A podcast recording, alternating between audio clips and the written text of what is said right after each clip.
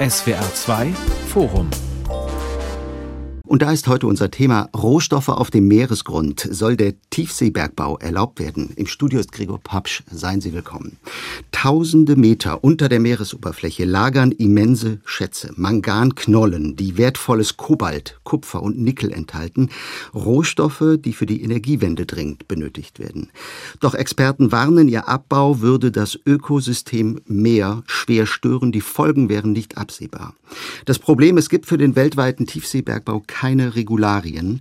Wichtige Entscheidungen darüber hat die internationale Meeresbodenbehörde, kurz ISA, jetzt am Wochenende gerade vertagt. Für viele ein Skandal.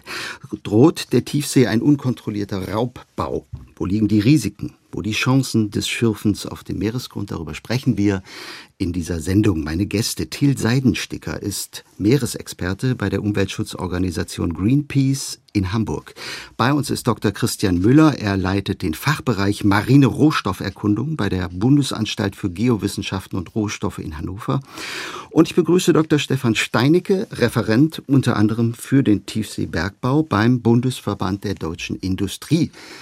Herr Steinicke, soll in der Tiefsee nach seltenen Erden geschürft werden dürfen? Wie ist die Haltung der deutschen Industrie? Ja, vielen Dank für die Frage. Deutschland ist bei vielen kritischen Rohstoffen abhängig von Importen. Und Rohstoffe aus der Tiefsee können einen Beitrag leisten zur Importdiversifizierung. Insofern sehen wir beim BDI den Tiefseebergbau mit mehr Chancen als mit Risiken. Mhm. Wann glauben Sie, wird ein systematischer Abbau in der Tiefsee äh, möglich sein? Was ist da Ihre Hoffnung? Ich glaube, ein systematischer Abbau ist möglich, wenn man sich in der Staatengemeinschaft auf gemeinsame Regeln und Verfahren einigt, nach denen Rohstoffe in der Tiefsee ähm, gefördert werden mhm. sollen was ja bisher nicht passiert. Äh, darüber werden wir gleich sprechen. Herr Seidensticker, Greenpeace und äh, andere Umweltschutzorganisationen wie der WWF sehen das anders. Ist der Tiefseebergbau Fluch oder Segen? Die Position von Greenpeace ist da sehr eindeutig. Wir glauben, dass der oder wir sind überzeugt, dass der Tiefseebergbau massive Schädigungen für das Ökosystem der Tiefsee mit sich ziehen würde. Ein Lebensraum, der bisher frei von menschlichen äh, Eingriffen geblieben. Einer der wenigen letzten auf diesem Planeten. Und wir glauben, dass die Gefahren zu groß sind. Und äh, deswegen ist unsere Haltung ganz klar, der Tiefseebergbau sollte nicht starten. Mhm. Mein dritter Gast, Herr Müller. Ihre äh, Bundesanstalt für Geowissenschaften und Rohstoffe ist verlängerter Arm des Bundeswirtschaftsministeriums. Wie steht in Deutschland die deutsche Bundesregierung zum Thema Tiefseebergbau? Ja, die Position der Bundesregierung ist äh, relativ einfach. Letzten November hat die Bundesregierung noch für eine vorsorgliche Pause beim Tiefseebergbau geworben. Kern ist allerdings, dass äh, auch die Bundesregierung sagt, dass im Grunde kein Abbau ohne robuste Regularien für den Umweltschutz stattfinden soll. Und äh, in diese Richtung soll es dann idealerweise auch gehen. Umweltschutz ist ganz wichtig und die Regularien müssen robust sein und sie müssen vor allem vorhanden sein. Also das klingt nach für mich äh, als Laien nach einem klaren Jein, würde ich es mal sagen. Hm. Sie machen das ja schon, ne? den Meeresboden nach Mangan absuchen und äh, versuchsweise auch abbauen. Deutschland, das wissen die wenigsten, besitzt ein Lizenzgebiet im Pazifik, 75.000 Quadratkilometer groß. Auch Sie Herr Müller, wappnen sich also für den Tag X, ne? Das ist völlig richtig. Also wir äh, haben diese Lizenz seit 2006. Die internationale Meeresbodenbehörde vergibt aktuell Untersuchungslizenzen, also keine Abbaulizenzen. Wir haben dann also bis 2021 diese 15 Jahre äh, exploriert, so nennt man das, also die Rohstoffvorkommen untersucht, auch die die Umweltzustände untersucht, haben jetzt kürzlich verlängert bis 2026. Darüber hinaus haben wir aber im Indischen Ozean auch noch ein Lizenzgebiet auf sogenannte Massivsulfide. Das ist ein anderer Tiefseerohstoff neben den Manganknollen. Sprechen wir über das, was in den letzten zweieinhalb, drei Wochen äh, geschehen ist. Die Vollversammlung der Internationalen Meeresbodenbehörde, kurz ISA, ist zu Ende gegangen. Davor wurde zwei Wochen lang über Regularien für den Tiefseebergbau gerungen. 36 Mitgliedstaaten wollten sich eigentlich ein verbindliches Regelwerk geben, wie mit Anträgen auf Tiefseebergbau umzugehen ist. Dazu ist es nicht gekommen. Im Gegenteil, es gab zuletzt offenbar Widerstand von einigen mächtigen Staaten wie China, ein Moratorium auf der Vollversammlung überhaupt noch zu diskutieren. Von skandalösen Umständen ist die Rede, Herr Seidensticker. Sie waren ja dabei für Greenpeace bis zum letzten Tag bei der Sitzung in Kingston in Jamaika. Was passiert da gerade hinter den Kulissen? Einerseits wurde der Bergbau, die Bergbauregularien jetzt noch nicht verabschiedet. Das finden wir erstmal gut. Wir glauben, dass die Regularien eher ein Weg hin zum Tiefseebergbau sein werden, als dass sie ihn verhindern. Gleichzeitig hat sich die Meeresbodenbehörde eine neue Frist gesetzt, auch wenn diese nicht äh, hart ist. Also 2025 soll ein neuer Entwurf für die Abbauregularien vorliegen, muss dann aber nicht zwangsläufig dann auch verabschiedet werden. Ich finde da nochmal wichtig zu sagen, der Druck, diese Regularien jetzt fertigzustellen, ist uns durch einen äh, einzelnen Staat und vor allen Dingen auf Druck eines Unternehmens gegeben worden. Und wir finden, dass das überstürzt ist, wie gerade dort dieser Bergbaucode verhandelt wird, mit viel Druck. Es gibt große ökonomische Interessen, vor allen Dingen einzelner Unternehmen. Und diesen Druck sollte man nicht nachgeben, weil wir über die Tiefsee, über die Zusammenhänge der Ökosysteme dort weiterhin extrem wenig wissen. Mhm. Herr Müller, woher kommt dieser Druck? Im Bundesumweltministerium hieß es ja auch am Wochenende, man sei besorgt über eine Diskussion, die offenbar verhindert werden soll. Ja, also da gibt's natürlich noch andere Faktoren, die da mit reinspielen. Also natürlich. Ähm, also mal konkret, wer macht denn der Druck? Druck ist natürlich durch die Auslösung der Zwei-Jahres-Regel ausgelöst worden. Aber natürlich gibt es auch einen generellen Druck. Also es gibt im Seerechtsübereinkommen zum Beispiel einen Paragraphen, der vorgibt, dass wenn Küstenstaaten in ihren Hoheitsgewässern Tiefseebergbau betreiben, dass diese von ihren Standards nicht unter die Normen im Gebiet, also äh, den Regeln, die die internationale Meeresbodenbehörde verabschiedet, zurückstehen dürfen. Und nun haben wir schon die Situation, dass zum Beispiel bei den Cookinseln und äh, Norwegen hat auch ein großes Interesse, einen Tiefseebergbau in seinen Hoheitsgebieten äh, voranzutreiben. Da sind einige Küstenstaaten jetzt auch unterwegs und äh, das macht aus meiner Sicht auch einen zusätzlichen Druck. Das heißt, ähm, wir brauchen international robuste Regularien für den Umweltschutz, damit auch in den Küstenstaaten, sage ich mal, ein, ein Umweltschutz äh, in diesen Standards gewährleistet werden kann. Hm, Herr Steinecke, wie denken Sie denn über das Ergebnis äh, in Kingston? Äh, begrüßen Sie das, dass Staaten wie allen voran China oder eben auch in Europa Norwegen den Tiefseebergbau eben nicht verbieten lassen wollen?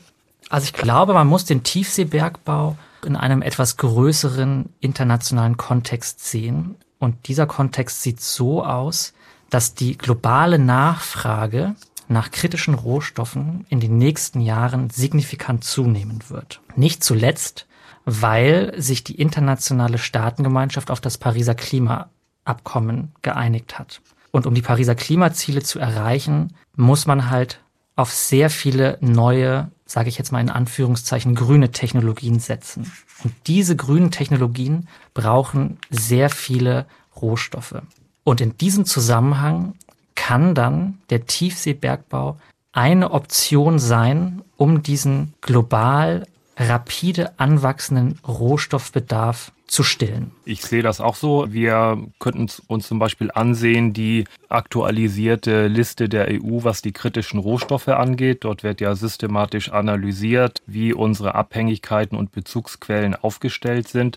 Und da finden wir auf dieser Liste mit 34 Rohstoffen diese vier Hauptmetalle, die wir auch in den Knollen finden, nämlich Kupfer, Kobalt, Nickel und Mangan. Also da ist im Grunde schon ein, ein Konsens, dass wir hier ein Problem mit dem Bezug dieser Metallrohstoffe haben, weil es teilweise hohe Länderabhängigkeiten gibt, ähm, wo wir dann bei einzelnen Metallen eben sehr starke Abhängigkeiten haben, beispielsweise von China. Ja, wir sehen das anders. Wir haben uns das mit einer Studie dieses Jahr auch einmal angeschaut. Eins der, der Hauptargumente der Tiefseebergbauindustrie ist ja so ein Werbeslogan, den die äh, benutzen, äh, ist, dass äh, diese Knollen nur eine Batterie in einem Stein ist und das ist einfach nicht richtig. Viele der Batteriematerialien, Rohstoffe, die man dafür braucht, Lithium, Graphit sind beispielsweise in den Manganknollen gar nicht enthalten. Kupfer, Nickel und Mangan können auch in moderneren Batterie Technologien durch andere Rohstoffe ersetzt werden. Wir sind überzeugt, dass es vor allen Dingen darum gehen wird, zirkuläre Ökonomien äh, zu etablieren. Das heißt, Metalle und Rohstoffe, die jetzt schon im Umlauf sind, wieder aus den Materialien äh, zu holen. Und was aber klar ist, ist da, deswegen hat die Industrie ein Interesse daran, dort die abzubauen. Recycling ist teurer als äh, das Schürfen neuer Materialien, aber es geht eben mit enormen Umweltkonsequenzen einher. Und wie gesagt, äh, ich muss das äh, nochmal ganz deutlich sagen, wir greifen damit mit dem Tiefseebergbau in einen Lebensraum ein, den wir nicht verstehen, den wir gerade erst beginnen ähm, kennenzulernen. Das sollten wir tun nichts lassen. Mhm. Herr Steinecke, Sie sprechen immer von einer Alternative, mhm. die der Tiefseebergbau darstellt. Ist er wirklich notwendig auf dem Weg in die Klimaneutralität? Mhm. Ja, ich glaube, er ist schon nötig. Ganz grob gesprochen sehen wir im BDI, dass Deutschland, um die Versorgungssicherheit mit Rohstoffen zu erhöhen, auf eine Drei-Säulen-Strategie setzen sollte. Zum einen geht es darum, mehr heimische Rohstoffe zu fördern, da wo es geht. Zum zweiten geht es natürlich darum, Kreislaufwirtschaft und Recycling hoch zu skalieren. Das ist wichtig und richtig. Seit einigen Jahren gibt es auch schon eine ähm, Circular Economy Initiative beim BDI. Und zum Dritten geht es darum, die Importe zu diversifizieren. Es ist ja gerade schon angeklungen, es gibt bei einigen kritischen Rohstoffen sehr hohe Abhängigkeiten von einzelnen Ländern und das ist in der aktuellen geopolitischen Lage ein großes Risiko.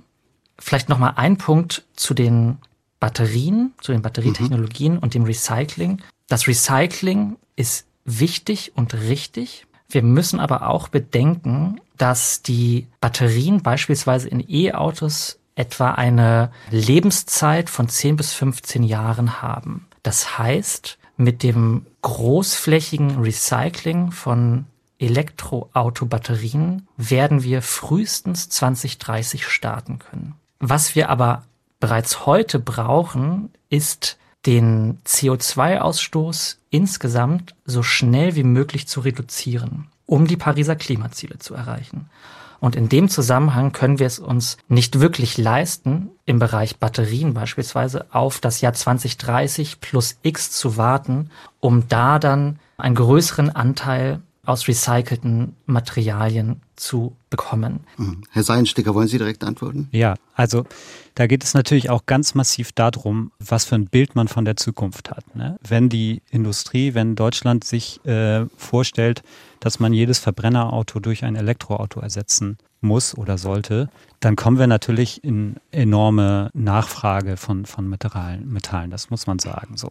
Wir stellen uns dabei aber eben eine andere Form von, von Mobilität vor, also mehr öffentlichen Nahverkehr, mehr Mobilitätskonzepte, wo es nicht darum geht, dass eine Person in einem Pkw mehrere hundert Kilometer fährt. Das ist, glaube ich, so einer der wichtigen Punkte, von welchen Modellen von Mobilität und Zukunft geht man aus? Was verkauft man den Leuten als ein positives Bild von Zukunft? Und daran hängt natürlich der, die Nachfrage von Rohstoffen. Aber nichtsdestotrotz, wir glauben, dass das Bild oder die Vorstellung, dass der Tiefseebergbau äh, dafür notwendig ist und äh, in absehbarer Zeit relevante Mengen an Metallen fördern kann, die andere ähm, Quellen ersetzen können, das ist, äh, halten wir für Quatsch. Gut, da darf ich da auch vielleicht auch nochmal kurz einhaken. Äh, und zwar also diese äh, angesprochene Studie, die von Greenpeace veröffentlicht wurde und vom Öko-Institut erstellt wurde.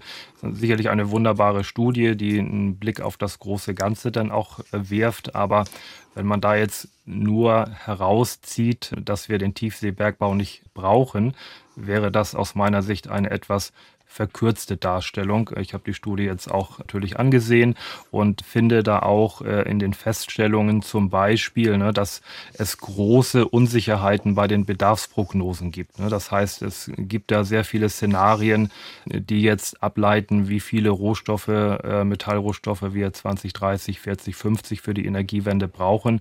Und da bestehen große Unsicherheiten. Und das muss man sich auch einfach nochmal vor Augen führen und klar machen. Das heißt, wir, wir können es gar gar nicht mit absoluter Sicherheit aktuell sagen. Ja, das habe ich ja auch gerade angesprochen. Das hängt ja eben auch damit zusammen, was man für eine Vorstellung davon hat, wie äh, Mobilität beispielsweise in Zukunft aussieht. Völlig richtig. Da bin ich auch völlig bei Ihnen, dass man sagt, okay, wir müssen äh, von dem großen Verbrauch an Rohstoffen aller Art sicherlich runter. Ne? Das ist sicherlich ganz klar. Aber wenn wir jetzt wirklich mal auf die Metallrohstoffe schauen, ähm, dann wird in der Studie auch darauf hingewiesen, dass auch der Landbergbau ähm, viele negative Folgen mit sich führt. Ne? Da würden Sie wahrscheinlich wieder genauso argumentieren, Herr Seidensticker, bin ich auch völlig bei Ihnen. Wir müssen vom Bedarf runter.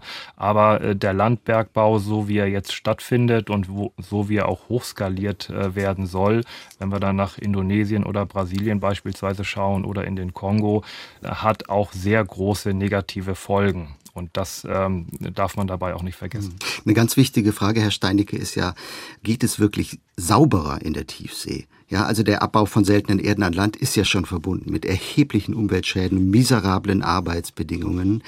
Wird es sauberer zugehen können in der Tiefsee? Ist die Technik eigentlich schon soweit? Wie muss man sich das vorstellen? Wie soll da konkret abgebaut werden? Vielleicht sollte ich die Frage Herrn Müller stellen. Der ist natürlich viel näher dran. Der macht das ja schon. Ja, also ich mache es jetzt persönlich. Also was ist technisch äh, möglich? Mhm. Also äh, wir ich lese immer von Staubsaugern, die sozusagen richtig. den Tiefseemeeresboden absaugen und das klingt mir nicht besonders sauber. Mhm. Genau, wir hatten ja in den äh, 70er und 80er Jahren äh, schon einen gewissen Hype um den Tiefseebergbau herum. Äh, der ist dann stark wieder zurückgegangen, weil, weil auch die, äh, der Landbergbau äh, viele Metalle dann am Markt angeboten hat. Aber in den letzten Jahren hat sich die Technologie sehr stark entwickelt. Ne? Also vor zwei Jahren hat zum Beispiel die belgische belgische Firma GSR einen Kollektor getestet in der Tiefsee in der CCZ und äh, da funktioniert das vom Prinzip her so wie, wie eine größere Erntemaschine, die die Knollen, die liegen ja auf dem Meeresboden, muss man vielleicht auch nochmal sagen. Also diese Lagerstätte ist im Grunde so eine Art zweidimensionale Lagerstätte. Wenn man sich der, die Bilder vom Meeresboden äh, anschaut, sieht das aus wie eine Art Kopfsteinpflaster. Die werden aufgenommen von diesem Manganknollenkollektor und dann, ähm, so hat das im, im letzten Jahr die kanadische Firma The Metals Company auch gezeigt, dass es geht. Die werden dann über einen Förderstrang äh, an die Wasseroberfläche gebracht und dort auf einem, einem Schiff geladen. Also die Technologie funktioniert. Die Umwelteinwirkungen sind natürlich da und auch noch zum Teil groß und da kann man aber dran arbeiten. Und das ist auch dann mein Punkt, wo ich sage, okay, wir sind ja mit dem, was wir jetzt haben, nicht am Ende der technischen Entwicklung, sondern wir mhm. können da relativ sauber auch noch an, an vielen äh, Schrauben drehen, damit die Umweltbelastung minimiert wird und das muss auch die Richtung sein. Können wir das ein bisschen konkreter hören? Wie viel muss abgesaugt werden, um welche Bedürfnisse äh, zu erfüllen.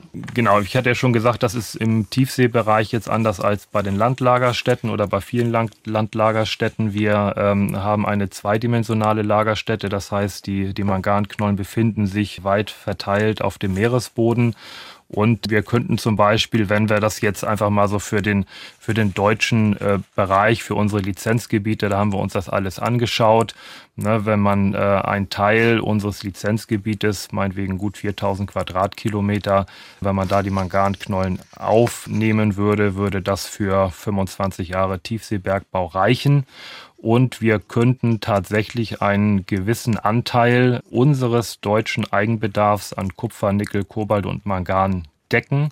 Ne, das wäre gar nicht mal so wenig, sagen wir mal sechs Prozent vom aktuellen Kupferbedarf 50 Prozent vom Nickelbedarf und 80 Prozent vom Kobaltbedarf. Also das sind so die Größenordnungen, über die wir sprechen. Es sind große Flächen, die dort betroffen sind vom Bergbau, das ist ganz klar. Aber wir können, wenn wir das so ein bisschen aus der deutschen Perspektive mal betrachten, aber auch für den Standort Deutschland Metallrohstoffe, eben gerade die genannten, dann auch für uns sichern. Herr Seidensticker, Deutschland ist vergleichsweise ein kleiner Player. Wie wird es da in einigen Jahren vielleicht auf dem Meeresboden zugehen. Über welche räumlichen Dimensionen reden wir da überhaupt, wenn von internationalen Gewässern die Rede ist? Die machen ja, soweit ich weiß, mehr als die Hälfte der Erdoberfläche aus. Ja, das ist richtig. Es gab mal so ein, äh, ich weiß gar nicht mehr, wer es gesagt hat, aber ein Wissenschaftler hat gesagt, dass, dass der Standard eigentlich das Leben in der Tiefsee wäre vom Lebensraum äh, im Gegensatz zu, zu dem, was an Land äh, stattfindet. Der, die räumliche Dimension, vor allen Dingen, weil das, der Wasserkörper ja ein dreidimensionaler Raum ist, macht viel mehr Fläche aus und viel mehr Leben aus als alles andere auf diesem Planeten. Aber nochmal zurück zu der Frage Umweltverträglichkeit. Landbergbau hat natürlich auch ganz massive Folgen. Aber das Problem, und das hat äh, Herr Müller eben auch gerade angesprochen, ist, wenn wir Tiefseebergbau betreiben wollen, in, in, einem, in einem Maß, dass, dass beträchtliche Mengen äh, davon äh, gefördert werden, dann müssen wir enorme Flächen abgraben. Also das sind riesige Flächen und es geht vor allen Dingen dabei um diese Region in der, in der Region der Clareton-Clipperton-Zone, also so auf einem halben Weg zwischen Mexiko und Hawaii. Da, da reden wir darüber, wenn das wirklich im, im großen Maßstab passieren soll, wenn die Lizenzgebiete, die jetzt schon abgesteckt wurden, das sind Gebiete größer als die Fläche Deutschlands, also und, äh, und größer. Naja, es wurde ja eben gesagt, also dass man diese Knollen dann nur aufsammelt. Und da könnte man die Umweltbedingungen äh, dann äh, verringern. Aber Versuche haben gezeigt, also in, in den 70ern wurde ja versuchsweise so Zerstörung simuliert, dass sich dieser Lebensraum über tausende von Jahren nicht äh, erholt und wahrscheinlich für gar nicht, weil man nämlich das einzige Hartsubstrat, also diese Knollen, aus diesem Gebiet entfernt. Und die sind eben Grundlage für viele äh, Lebensformen dort in der Tiefsee.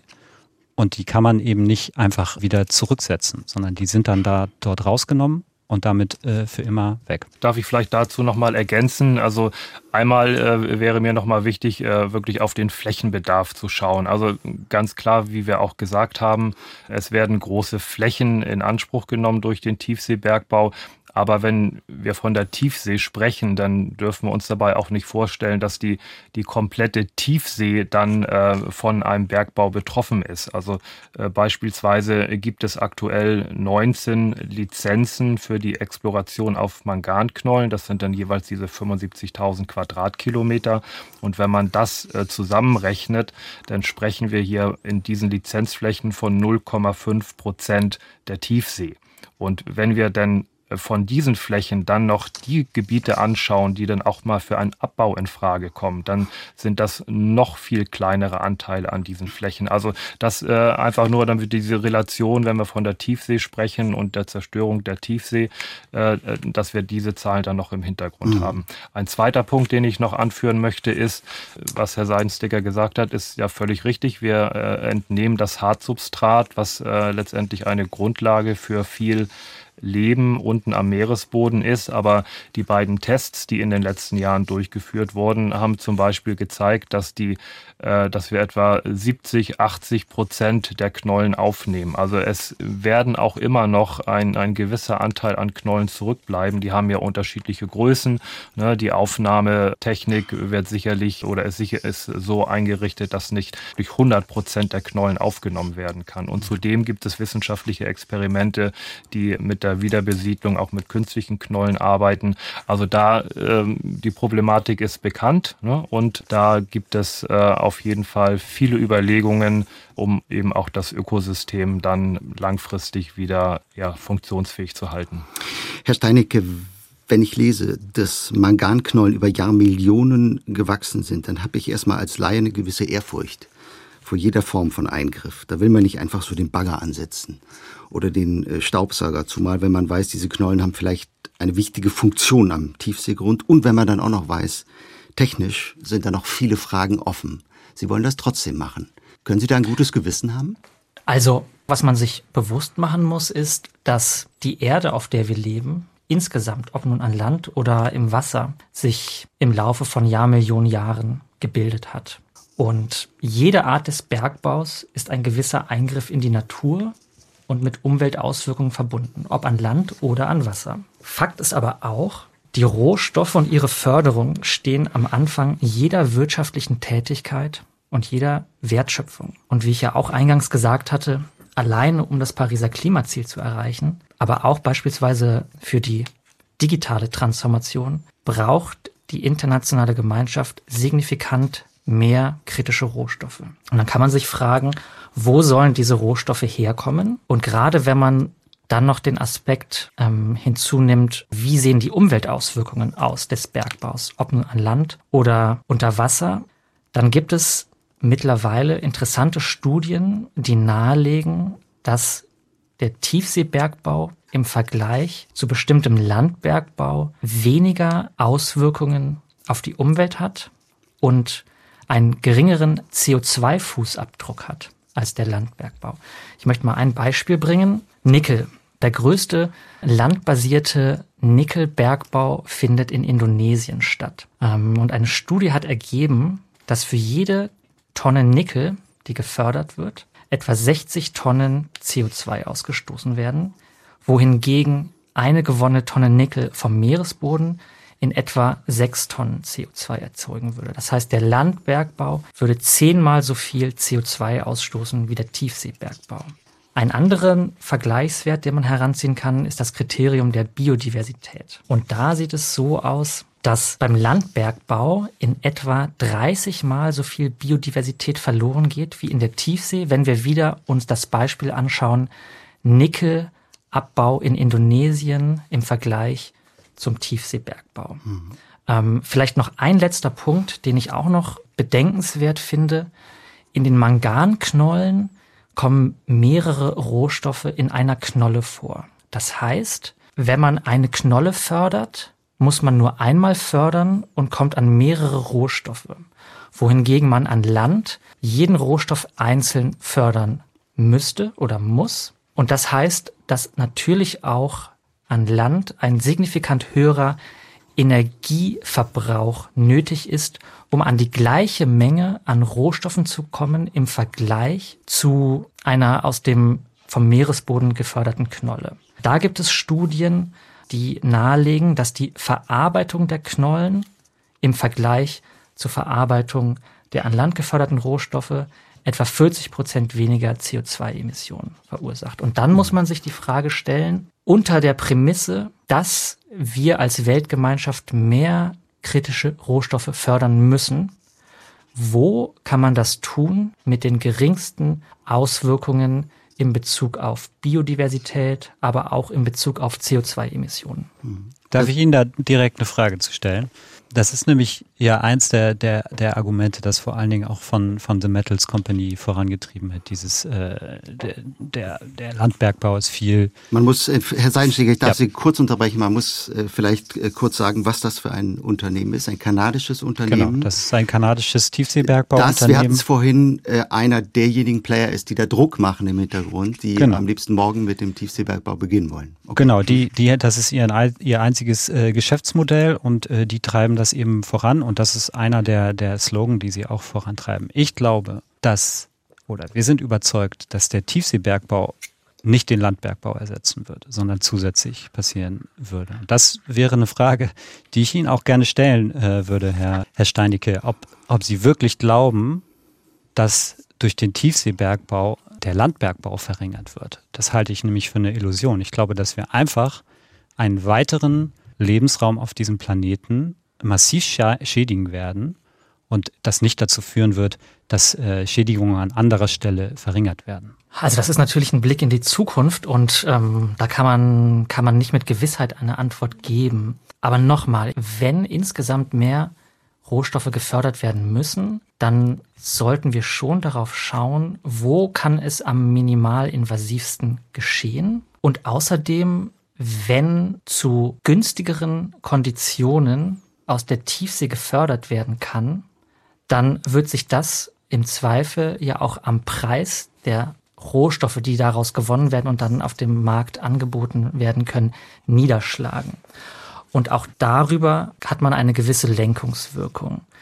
Hinzu kommt, dass man ja schon sieht, dass es eine gewisse Sensibilisierung dafür gibt, wo bestimmte Produkte ihre Vorprodukte herbeziehen und dass Konsumentinnen und Konsumenten durchaus gewillt sind, für bestimmte Produkte, bei denen dann klar ist, dass die zu bestimmten Standards gefördert und weiterverarbeitet wurden, einen höheren Preis zu zahlen. Wenn man dann auch noch bedenkt, dass beispielsweise in der EU und in den USA an sogenannten Batteriepässen gearbeitet wird, Batteriepässen für Elektroautos, in denen halt nachgewiesen kann, dass gewisse Standards eingehalten werden, auch darüber gibt es ja eine gewisse Lenkungswirkung, mit der man dafür sorgen kann, dass Konsumenten wissen, dass wenn sie Produkt X kaufen, welches beispielsweise einen niedrigen CO2-Fußabdruck hat, dass diese Produkte attraktiver werden.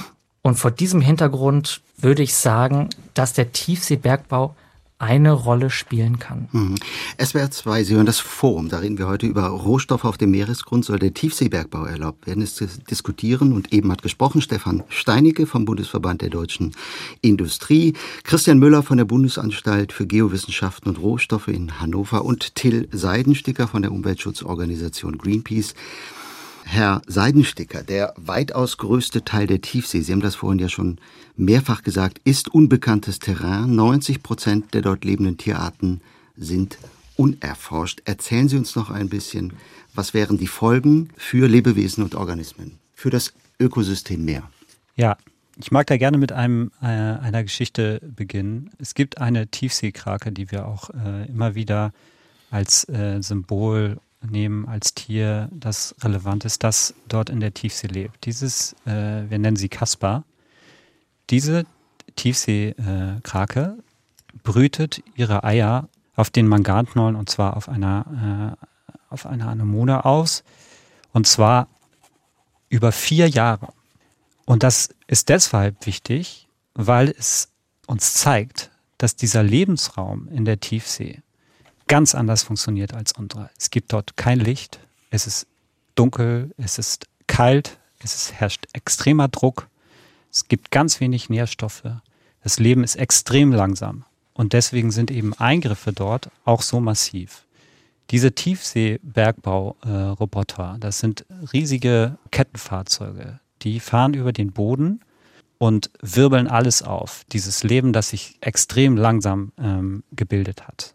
Und dabei werden auch Sedimente äh, erzeugt, die über, über viele, über weite Regionen sich dann verstreuen und äh, Auswirkungen haben. Wir glauben, dass dieses Leben dort unten in der Tiefsee, weil wir es eben auch nicht kennen, ähm, acht Prozent der Arten sind bisher erst entdeckt. Jedes Mal, wenn dort Tauchgänge runter stattfinden, die extrem schwierig sind, 4000 Meter Tiefe, finden wir neue Arten. Und ähm, wir sind eben der festen Überzeugung, wir sollten diesen Eingriff tunlichst lassen. Das habe ich schon mal gesagt, aber ich sage es gerne nochmal, weil eben diese vielen Fragen auch nicht geklärt sind. Mhm. Herr Müller, geht der Mensch Risiken ein, die er letztlich nicht überblicken kann? Das würde ich nicht so sagen. Also am Ende muss sich so eine Technologie ja schrittweise entwickeln und äh, wie schon gesagt wurde, es äh, gibt noch Forschungsbedarf. Wir müssen uns da noch ähm, ordentlich reinhängen und ähm, die Umwelt weiter erforschen. Aber äh, auch zu dem Argument von Herrn Seidensticker, natürlich wird, das hatte ich vorher, glaube ich, schon mal gesagt, nur ein kleiner Teil dieser Gebiete würde am Ende für den Tiefseebergbau Bergbau genutzt werden. Und ähm, es gibt große Schutzgebiete bereits auch in der CCZ. Ähm, die Kontraktoren, die dort explorieren, die weisen Schutzgebiete aus, die eine ähnliche Habitatklasse haben wie die Gebiete, wo der Abbau betrieben werden soll.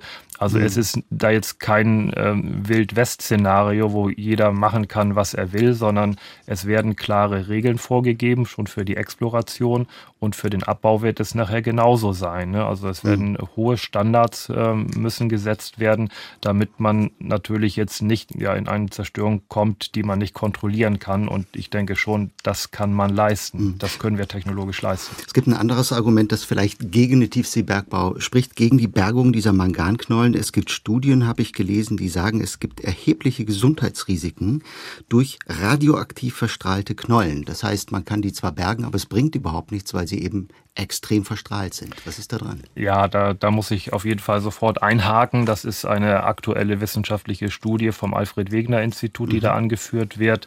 Äh, die haben sag ich mal, äh, Knollen äh, vermessen bezüglich ihrer radioaktiven Strahlung. Es gibt da, aber das ist auch kein neues Thema, es, es gibt da auch Literatur, äh, wo eben im Grunde schon lange Zahlenreihen bekannt sind. Also es ist Radioaktivität in den Knollen vorhanden, das ist schon mal richtig. Ne? Aber ähm, wenn wir das äh, jetzt unter dem Blickwinkel der Arbeitssicherheit betrachten. Das ähm, ist also eine Sache, in der man sicherheitstechnisch, mit der man gut umgehen kann.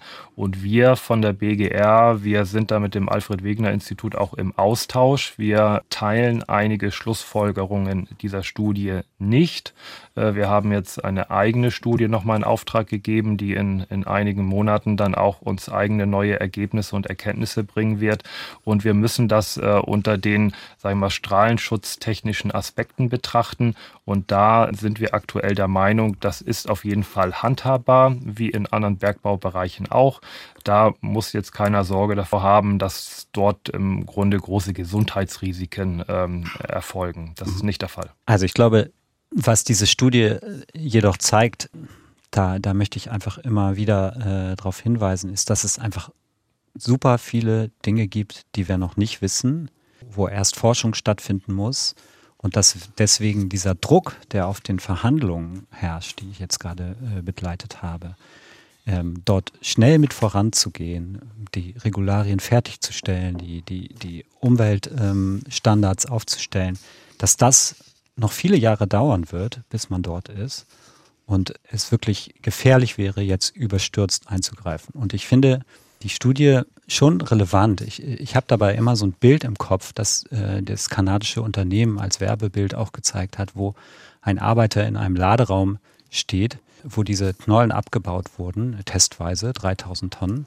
Und ich glaube, dieser Mensch ohne eine Schutzmaske dort im Laderaum das war jetzt nicht die besonders beste Idee, weil gerade äh, was ich aus der Studie gelesen habe, ist, dass eben wenn sie in großen Mengen äh, in geschlossenen Räumen gehalten wird, dass dann dort eine Radioaktivität vorherrscht, die äh, durchaus Gesundheitsgefahren äh, darstellen würde. So. Vielleicht, wenn ich da nochmal ja, Herr Steinig. kurz, kurz ergänzen darf.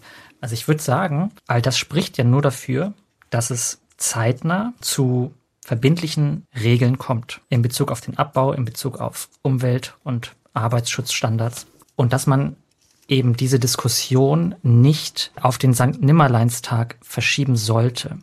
Denn was wir uns ja auch bewusst machen müssen, der Tiefseebergbau schreitet voran. Und zwar in den nationalen Hoheitsgewässern. Zum Beispiel?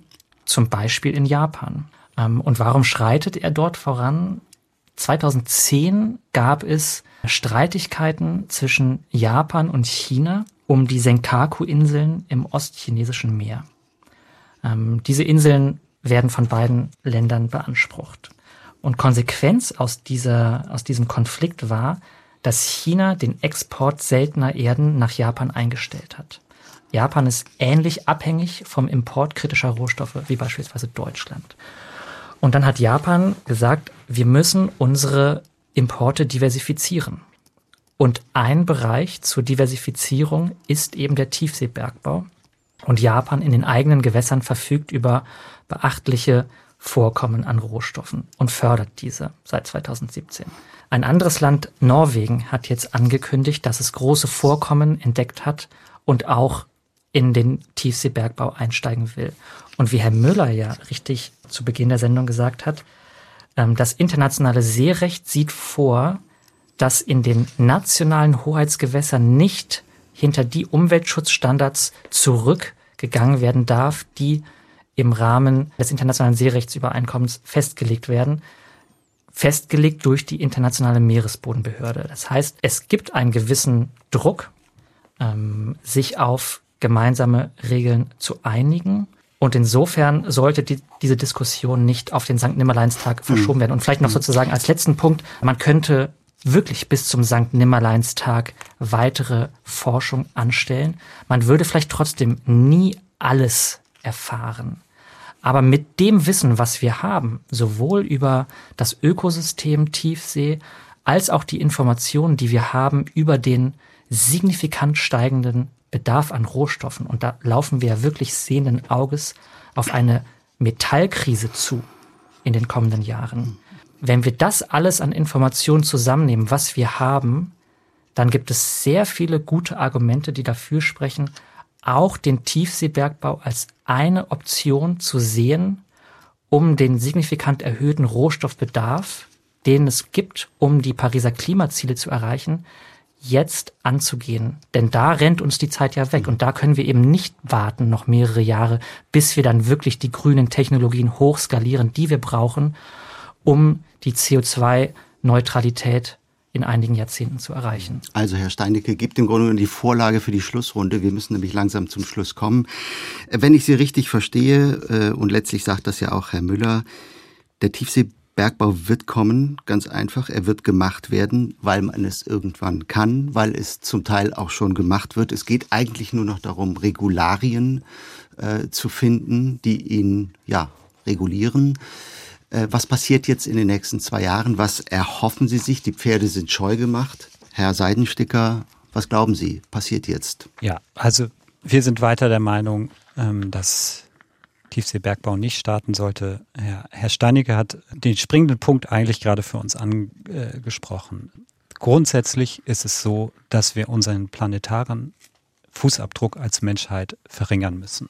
Und wir glauben, dass es falsch ist, jetzt das mit Metallrohstoffen, äh, mit diesen massiven Eingriffen an anderen Orten äh, sozusagen weiterzuführen, was wir vorher mit den fossilen äh, Rohstoffen gemacht haben. Die, die Umweltauswirkungen dieser, äh, dieses Bergbaus, nicht nur in der Tiefsee, sondern auch am Land, sind massiv und deswegen sollten wir schauen, wie wir als Menschheit unseren planetaren Fußabdruck grundsätzlich verringern können, nicht an neue Orte, neue Rohstoffe holen von überall her. Ähm, wir wünschen uns auch eher einen kooperativen Ansatz, was die geopolitische Lage angeht. Ähm, Fragen nach, nach äh, Unabhängigkeit würden wir uns eher wünschen, dass die Weltgemeinschaft zusammentritt. Ja, wir glauben, dass der Tiefseebergbau noch zu stoppen ist. Daran werden wir auch die nächsten Jahre arbeiten wenn die Regularien auf internationaler Ebene fertiggestellt wird, dann wird das auch Länder dazu anregen, den Tiefseebergbau in ihren nationalen äh, Gewässern voranzutreiben. Das äh, bedingt sich gegenseitig. Wir werden auch mit Norwegen äh, noch ein Wortchen zu reden haben. Mhm. Wir glauben, man sollte das lassen. Wir sind überzeugt, dass die Gefahren zu groß sind. Ähm, ja. Hm, ganz kurz die beiden anderen. Ja, ganz kurz. Also ich erwarte jetzt in den nächsten zwei Jahren bis 2025 oder wünsche mir auch insbesondere, dass man wirklich hart und ernsthaft an den Abbauregularien arbeitet, weil aus meiner Sicht ist das äh, auch der Garant für einen hohen Umweltschutz. Und ähm, da hat man jetzt diese zwei Jahre Zuschlag bekommen ähm, nach ähm, dieser Zwei-Jahres-Regel, die da getriggert wurde. Und ähm, diese Chance sollte man jetzt nutzen, um damit auch einen hm. Umweltschutz äh, sicherzustellen. Auch aus meiner Sicht, ähm, die Zeit sollte jetzt genutzt werden, um klare, verbindliche Regularien festzulegen, ähm, um klare Umweltschutzstandards festzulegen. Daran ist die deutsche Industrie sehr interessiert, denn mit Hochtechnologien made in Germany, die eben diese höchsten Standards erfüllen, wird es möglich sein, in einer verantwortlichen Art und Weise Tiefseebergbau zu betreiben. Ich glaube schon, ähm, dass es so ist, wie Herr Seidenstecker gerade gesagt hat, ähm, den planetaren CO2-Fußabdruck, den müssen wir verringern. Und auf den ersten Blick mag es ähm, ein bisschen komisch klingen, aber um eben diesen CO2-Fußabdruck zu verringern, brauchen wir erstmal noch signifikant mehr mineralische Rohstoffe, um eben die grünen Technologien hoch zu skalieren, mit denen wir die Pariser Klimaziele erreichen können. Mhm. Rohstoffe auf dem Meeresgrund soll der Tiefseebergbau erlaubt werden. Das war das Thema heute im SWR2 Forum. Es haben diskutiert Till Seidensticker, Tiefseeexperte bei der Umweltschutzorganisation Greenpeace, Christian Müller von der Bundesanstalt für Geowissenschaften und Rohstoffe in Hannover und Stefan Steinecke, Referent unter anderem für den Tiefseebergbau beim Bundesverband der deutschen Industrie. Ihnen dreien herzlichen Dank für Ihre Argumente und Ihnen allen fürs Zuhören. Mein Name ist Gregor Papst. Tschüss.